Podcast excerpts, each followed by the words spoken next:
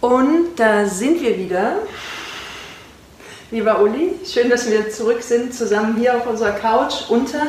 Wer ist diese wunderschöne Frau eigentlich? Das ist Nadia Auermann. Nadia das Auermann. ist ein Bild, das ähm, Peter Lindbergh gemacht hat. Hm. Peter Lindbergh ist ein legendärer Fotograf und es war ein sehr guter Freund von mir und ein absolut einer der wunderbarsten Menschen, die ich jemals getroffen habe. Und er meditiert auch, er meditierte auch sehr, sehr lange schon und ähm, wir haben mal zusammen, da habe ich noch eine ayurvedische Klinik geleitet und da hat er ähm, ein Fotoshooting gemacht mit der Nadia Auermann, Mhm. der ich auch die Meditation beigebracht habe. Und dann habe ich gesagt, jetzt mach bitte mal ein ganz schönes Meditationsbild. Und das ist dann entstanden. Daher Und das stammt hat er mir dann geschickt. Wow, Das ist wunderschön. Nadia Auermann in der Meditation. Wow, wunderschön. Hm. Ja, und Stichwort Ayurveda, weil da haben wir ja unseren letzten, Teil vom Podcast aufgehört, Ayurveda. Du hast mal, genau das habe ich gelesen, ähm, du hast eine der größten oder bekanntesten ayurvedischen Kliniken in Deutschland geleitet. Also die äh, Geschichte, meine Ayurveda-Geschichte, ähm, hat sich so entwickelt, dass ich während meines Studiums, ich habe ganz normales Medizinstudium abgeschlossen und während meines Studiums hatte ich so zwei Schlüsselerlebnisse. Ein Schlüsselerlebnis war während eines chirurgischen Praktikums, wo der Stationsarzt mir sagte, gehen Sie mal in das Zimmer 6 und messen Sie dem Ulkus den Blutdruck. Ein Ulkus ist ein Magengeschwür. Und dann habe ich, folgsam wie ich war, das Blutdruckgerät genommen, bin in dieses Zimmer 6 gegangen und dann ist mir aber plötzlich aufgefallen, dass in dem Bett ja kein Ulkus lag, sondern da lag ja ein Mensch. Und dann ist mir in dem Augenblick so bewusst geworden, wie unsere Medizin arbeitet, dass wir eigentlich keine Menschen behandeln, sondern wir behandeln immer nur deren Symptome oder deren Krankheiten, aber nicht den Menschen, der diese Krankheit oder dieses Symptom hat. Also das war ein ganz wesentliches Schlüsselerlebnis für mich. Und das Zweite war am Ende meines Studiums, habe ich mir Gedanken gemacht, was ich jetzt eigentlich in sechseinhalb Jahren alles gelernt habe. Und dann ist mir bewusst geworden, okay, ich habe eigentlich nur über Krankheiten was gelernt, aber ich wollte ja eigentlich ein Gesundheitsexperte werden. Und dann ist mir klar geworden, dass ich in sechseinhalb Jahren keine einzige Vorlesung über Gesundheit gehört hatte. Und man muss das jetzt leider ganz nüchtern sagen, dass Ärzte von Gesundheit eigentlich keine Ahnung haben. Sondern sie verstehen sehr viel über Krankheiten, aber sie verstehen nichts von Gesundheit. Und ich hatte dann das große Glück, Maharishi Mahesh Yogi kennenzulernen und äh, mit dem habe ich über zehn Jahre ganz eng gearbeitet. Und wer war er? Nur für unsere Zuhörer Also Zuschauer. Maharishi Mahesh Yogi ist ein großer indischer Weiser, der aus dieser Yoga-Tradition eben kommt und in den Westen gegangen ist und zuerst die transzendentale Meditation in den Westen gebracht hat und ähm, dann hat er aber die ganzen unterschiedlichen vedischen Wissensdisziplinen, also die ganz unterschiedlichen Disziplinen wie Ayurveda, wie Stapatya Veda, das ist die vedische Architektur, wie Jyotish, das ist die vedische Astrologie, das alles wieder so erneuert und in ein System gebracht, dass man es eben auch ganz praktisch hier im Westen jetzt anwendet. Und ähm, ich hatte ihn dann, wie gesagt, kennengelernt und ich hatte das große Glück, dass er mich, als er die führenden ayurvedischen Ärzte zusammengezogen hat, mich als ersten westlichen Arzt mit eingebunden hat in der wissenschaftlichen Formulierung der ayurvedischen Medizin. Und ähm, ich habe dann, ähm, als ich nach Deutschland zurückgekommen bin, ein paar ayurvedische Kliniken aufgebaut und unter anderem habe ich, ähm, das war damals die, ist es immer noch, die größte europäische Ayurveda-Klinik konzipiert und über zwölf Jahre geleitet, bevor ich dann nach München zurückgekommen bin. Mhm. Wo war die Klinik? Die war an der Mosel oder Ah, ist da noch. okay. Das ist das Parkschlösschen in Traben. Ah ja, ah, aha, okay. Das ist ja auch sehr bekannt sozusagen. Die, ist, die haben wir, die haben wir sehr, bekannt, ja. äh, sehr bekannt gemacht und Mhm. ähm, es war damals wirklich auch so, das war Anfang der 90er Jahre, da Mhm. konnte, kannte Ayurveda überhaupt noch niemand und dadurch haben wir die ayurvedische Medizin eigentlich sehr bekannt gemacht. Auch hier in Deutschland und grundsätzlich mhm. im Westen. Und äh, ich glaube, dass für die meisten Ayurveda schon ein Begriff ist, doch die wenigsten wissen wirklich damit was anzufangen. Was bedeutet Ayurveda? Was steckt dahinter in, wenn das möglich ist, in drei, vier Sätzen? also der Begriff Ayurveda ist ja auch ja. wieder ein Sanskrit-Wort. Ja. Veda heißt Wissen und Ayus heißt Leben. Mhm.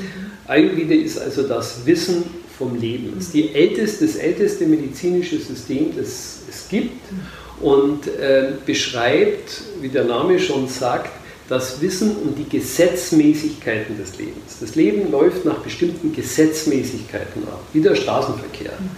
Ja, und wenn wir an eine Ampel kommen, die rot ist, dann halten wir normalerweise an. Aber wenn wir jetzt entscheiden, ja, wir fahren trotzdem weiter, dann ist der Ampel das relativ egal, aber mhm. wir müssen die Konsequenzen mhm. tragen. Und genauso ist es mit dem Leben. Das Leben funktioniert nach bestimmten Gesetzen. Wenn wir diese Gesetze ähm, diesen Gesetzen folgen und beachten, dann wirkt sich das sehr positiv auf unsere Gesundheit aus. Wenn wir diese Gesetze missachten, dann müssen wir die Konsequenzen tragen und das heißt letztlich Krankheit. Ja, also wenn wir ähm, ayurvedische Medizin damit uns näher befassen, dann handelt es sich um eine ganzheitliche, um eine personalisierte Medizin. Das heißt, wenn jemand zu einem ayurvedischen Arzt kommt, dann schaut er sich immer den ganzen Menschen an und trotzdem beachtet er natürlich immer die individuellen Qualitäten dieses Menschen. Wie wird man ayurvedischer Arzt? Weil so wie ich das jetzt gerade von dir wahrnehme, kommt bei mir gerade so dieser Film im Kopf, oh wow, da muss ich ja mindestens 30 Jahre studieren, um dieses ganze Wissen zu haben. Also vor allen Dingen bei mir kommt gerade so in den Sinn die Verantwortung auf, wenn du sagst, das ist die, die Wissenschaft de, des Lebens sozusagen, die Lehre des Lebens und es gibt diese Gesetzmäßigkeiten, weil ich denk, kann mir schon vorstellen, dass es sehr umfangreich ist. Und eine Methodik ist ja immer nur so gut wie derjenige, der sie anwendet. Das heißt, seit wann praktizierst du Ayurveda als Arzt? Also ich mache es jetzt seit 40 Jahren. Wow. Und, mhm. ähm, und wenn du jetzt ich lerne so permanent dazu. Genau, ja, das wäre also, so mein Aber es ist natürlich eine wahnsinnig spannende Angelegenheit, mhm. weil ähm, man schaut sich halt immer das Leben eines Menschen an. Also wenn ein Patient zu mir kommt zum ersten Mal, dann bin ich auch eineinhalb Stunden mit dem zusammen mhm. und ich muss ja dem sein Leben ein bisschen kennenlernen, um dann auch zu wissen, an welchen Stellschrauben man drehen muss, um einfach mhm. dafür zu sorgen, dass es ihm wieder besser geht. Das heißt, wenn du sagst, du lernst auch jedes Mal dazu, ähm, wenn du jetzt mal zurückblickst, so in deiner Laufbahn als Ayurveda-Arzt, äh, als Ayurveda die Anfänge und heute, Gibt es etwas, wenn du jetzt zurückblickst, was du heute anders machen würdest als damals? Vielleicht hast du irgendeinen Patienten, äh, wie nennt man das, Patientenbild oder irgendwie irgendeine Geschichte, wo du, wo du vielleicht das heute anders siehst oder verstehst als vielleicht damals zu deinen Anfängen? Also wenn man oder? die ayurvedischen Prinzipien einsetzt, geht es immer um das Gleiche. Ja. Es geht darum, das System eines Menschen in die Balance mhm. zu bringen mhm. oder in der Balance zu halten, wenn es in der Balance ist. Mhm. Ja, Krankheit heißt letztlich immer ein Ungleichgewicht. Mhm. Und das sagt jedes medizinische System, nicht nur die ayurvedische mhm. Medizin, sondern auch in der Schulmedizin ist das Schlüsselkonzept, das physiologische Schlüsselkonzept die Homöostase. Und das heißt das Gleichgewicht der Körperfunktion. Darum geht es immer. Natürlich lernt man, wenn man 40 Jahre das praktiziert, eine ganze Menge dazu. Es wäre mhm. ja auch traurig, wenn das nicht so wäre. Mhm. mhm. Aber es geht letztlich immer darum, ähm, in das Leben eines Menschen einzugreifen, und zwar in dem Sinne, dass man es wieder balanciert. Also wenn jemand eine Krankheit hat, dann hat diese Krankheit immer seinen Ursprung in einem Ungleichgewicht der Körperfunktion. Im Ayurveda definiert man drei biologische Programme, könnte man vielleicht mhm. am besten sagen. Die heißen Vata, Pitta und Kapha. Mhm. Hat der ein oder andere vielleicht schon mal gehört. Mhm. Ja, Vata steht für Bewegung, also mhm. alles, was sich bewegt in unserem System, untersteht dem Vata-Prinzip.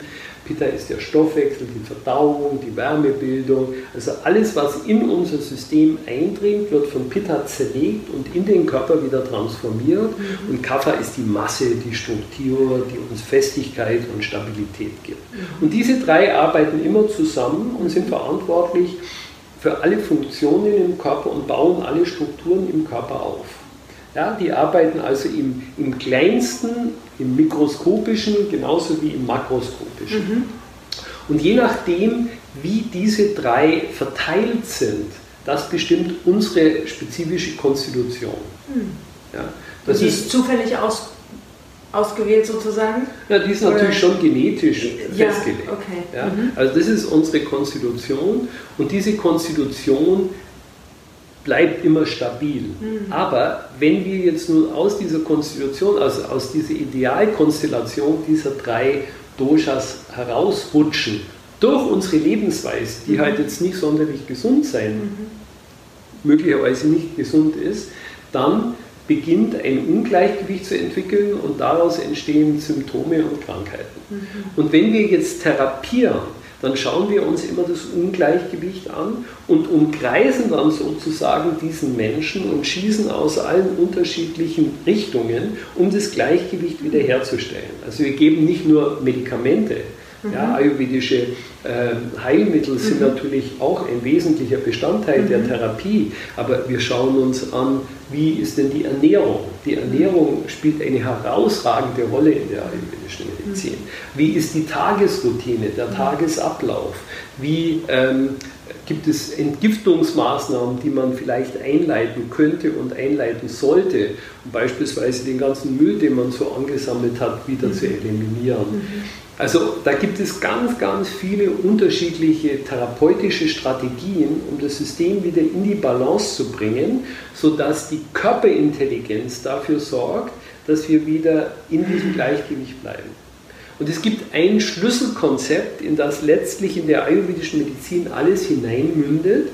Und dieses Schlüsselkonzept nennt man Satmia und Asatmia. Das sind wieder Sanskrit-Worte. Mhm. Der Begriff Satmia bedeutet Verträglichkeit, Asatmia bedeutet Unverträglichkeit. Also Verträglichkeit direkt übersetzt, Satmia heißt Mia ist meine und Sat ist Wahrheit. Was ist denn meine Wahrheit?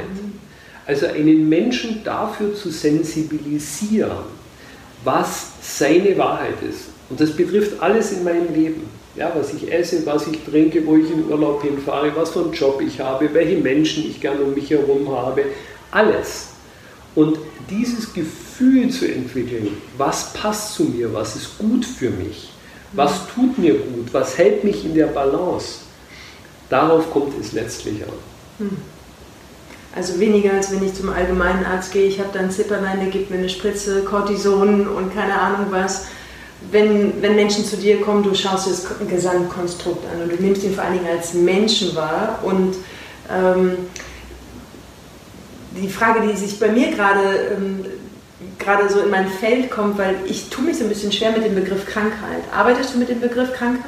Also weil für mich persönlich, ich für mich gibt es keine Krankheit, sondern ich drücke das tatsächlich immer aus mit Ungleichgewicht, so wie genau. du es auch gerade benannt hast, weil Krankheit ist für mich so ein, so ein einfacher Käseglockenbegriff, der so schnell mal genommen wird und, ähm, und ich habe, ich weiß nicht mehr, wo ich das mal gelesen habe, ähm, ist auch jetzt völlig egal, aber so von wegen, es gibt auch gar nicht diesen, diesen Zustand von Gesundheit oder Balance, und wenn, dann sind es nur so kurze Momente, weil es ist immer, also wie wir gerade auch im letzten Teil unseres oder im ersten Teil unseres Podcasts schon gesprochen haben, es, wir sind, unser menschlicher Körper ist ja ein, ein lebendiger Organismus, ein Prozess, im Prozess die gesamte Zeit. Und nur weil er jetzt gerade in Balance ist, heißt es nicht, dass er in fünf Minuten immer noch in Balance sein wird oder kann, weil vielleicht durch irgendwelche äußeren Einwirkungen irgendwas geschieht und ähm, wir aus der Balance geraten.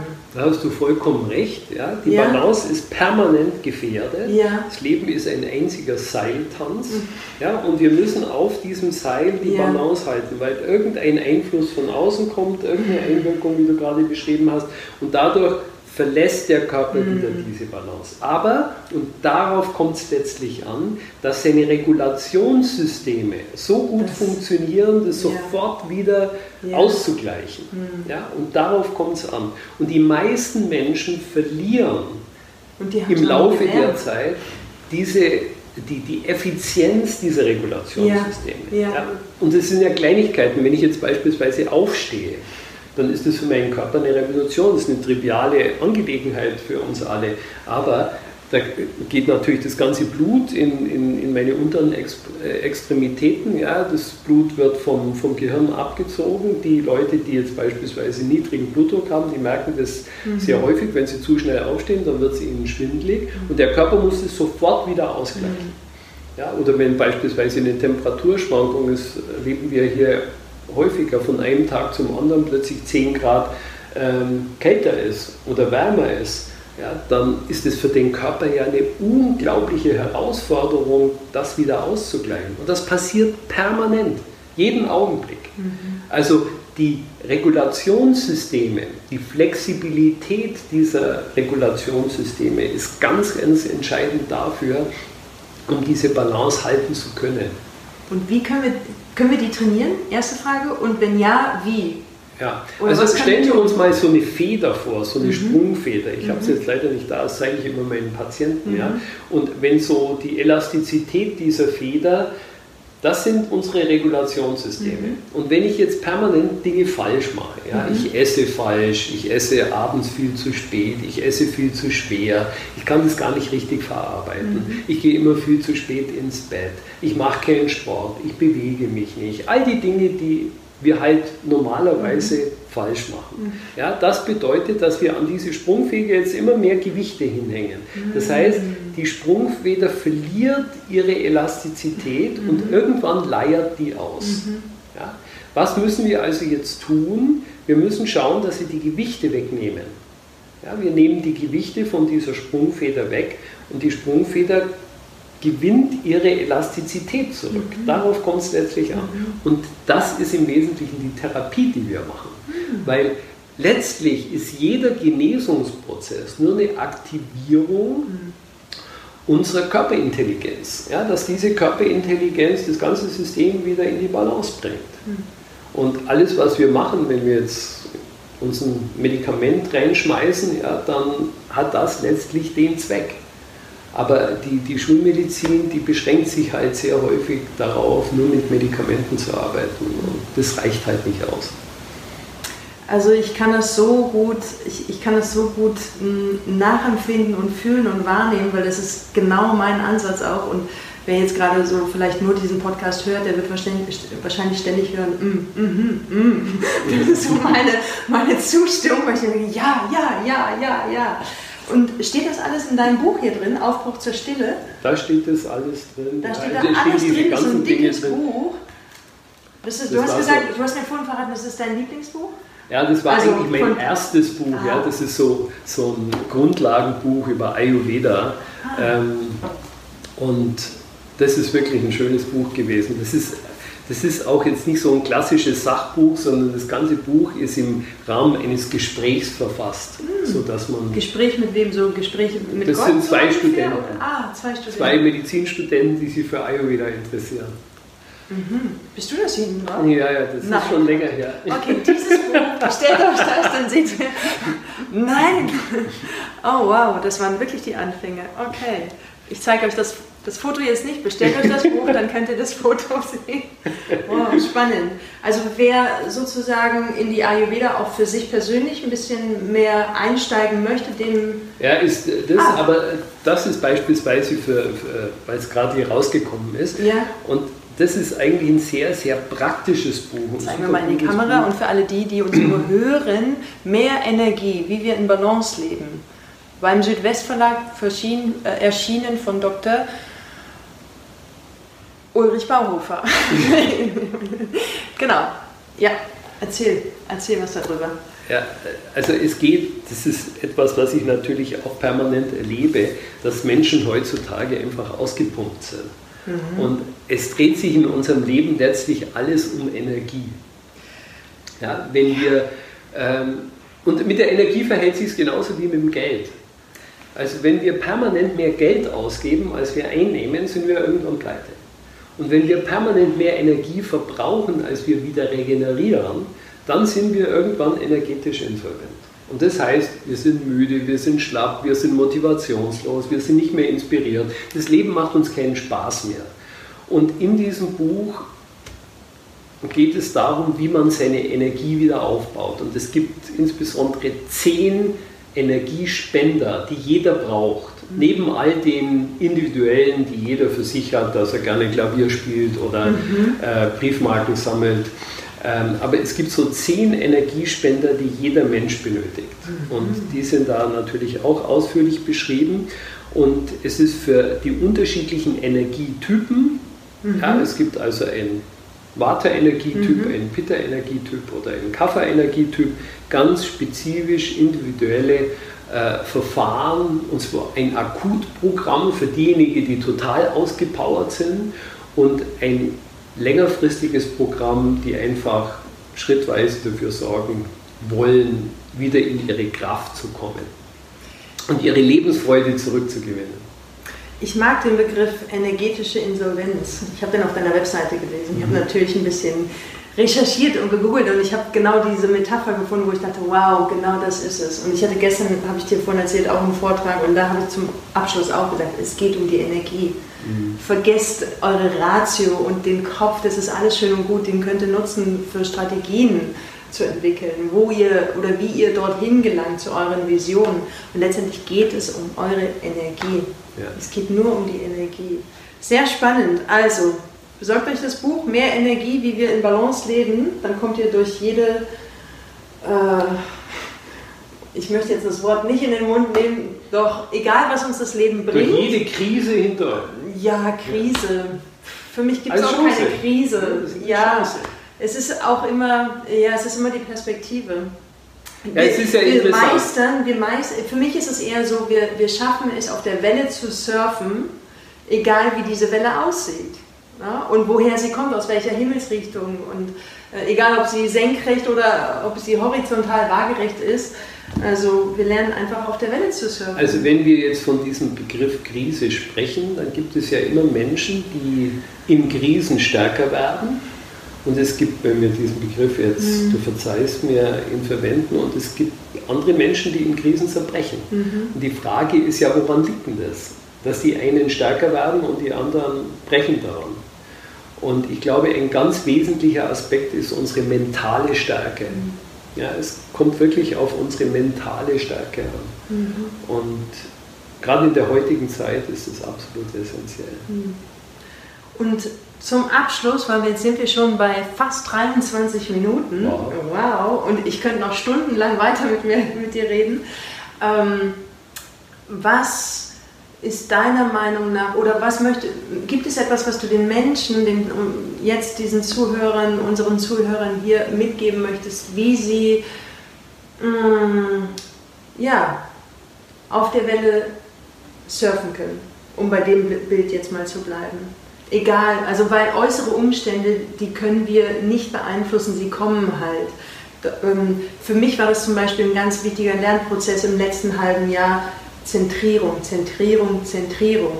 Also ich weiß nicht, wie es dir ergangen ist. Ich war zum Anfang auch so, oh, was passiert da? Und habe mich eingelesen und habe mich komplett verloren und habe mich dann in Panik wiedergefunden und in den dunkelsten Kellerlöchern sozusagen, bis ich dann irgendwann festgestellt habe, wow, ich bin gar nicht mehr zentriert, ich bin gar nicht mehr bei mir, ich bin von Angst zerfressen und dann habe ich zack, bin ich wieder zurückgekommen. Also hatte ich meine eigenen Methoden, bin wieder zurückgekommen und seitdem bleibe ich dabei und achte darauf. Das ist so meine Selbstregulation. Dass ich sage, ja, ich bin niemand, der auf die Straße geht. Ich mache es auf meine Art und Weise. Also das ist genau der Punkt. Ja. ja. Es gibt einen Begriff äh, für Gesundheit mhm. im Sanskrit, heißt Gesundheit Swasta. Mhm. Und zwar bedeutet das Selbst und Star heißt verankert sein. Mhm. Das heißt, gesund ist der, der in sich ruht, der in mhm. seinem Selbst verankert mhm. ist. Mhm. Das ist ein gesunder Mensch. Und ein gesunder Mensch ist ein Mensch in Balance, der durch alle Krisen hindurchkommt. Was hat uns denn diese Krise, diese Pandemie, diese Corona-Zeit jetzt eigentlich gelehrt? Ja, und ich glaube, was sie uns gelehrt hat, war, dass es im Außen keine Sicherheit gibt. Ja, wir hätten uns nie vorstellen können vor einem Jahr, dass so ein Eintausendstel großes Lebewesen, obwohl es gar kein äh, vollständiges Lebewesen mhm. ist, in der Lage ist, ein Tausendstel Millimeter groß die ganze Welt mal kurz zum Stillstand zu bringen und lahmzulegen. Mhm. Das hätten wir uns doch gar nicht vorstellen können. Und damit sind so viele Dinge, worauf wir uns verlassen konnten, worauf wir unsere Sicherheit aufbauen, alle ins Wanken geraten. Und was wir daraus lernen müssen, ist, dass es im Außen keine endgültige Sicherheit gibt, sondern die Sicherheit, die finden wir immer nur in uns selber. Und das ist genau, was du sagst, dass man sich zentriert, mhm. dass man mal diesen Bezug zu sich selber überhaupt findet.